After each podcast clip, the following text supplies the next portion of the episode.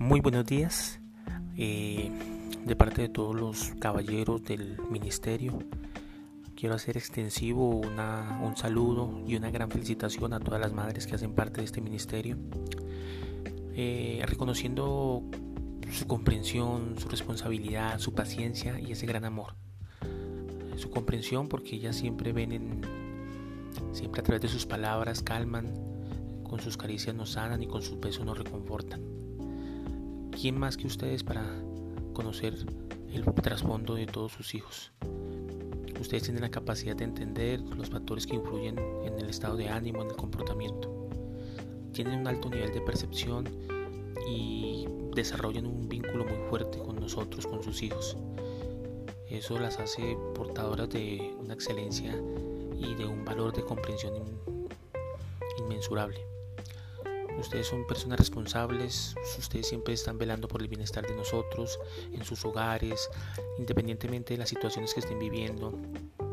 Ustedes asumen el rol con entereza, cumplen con sus deberes y reconocen la gran responsabilidad que se les ha sido asignada. Y lo hacen con amor, que es lo más importante.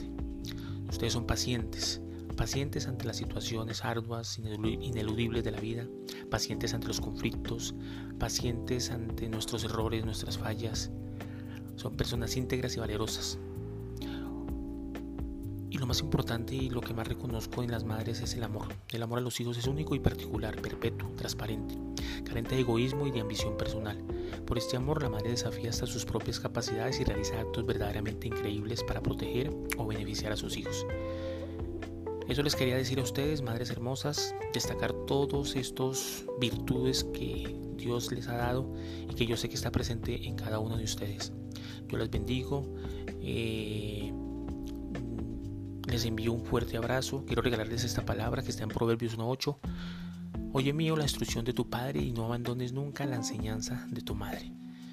Es importante que reflexionemos en esto y que siempre valoremos esa labor de madres, valoremos ese, ese amor que ellas nos manifiestan y todas esas eh, virtudes que ellas tienen y que nos han hecho lo que somos ahora.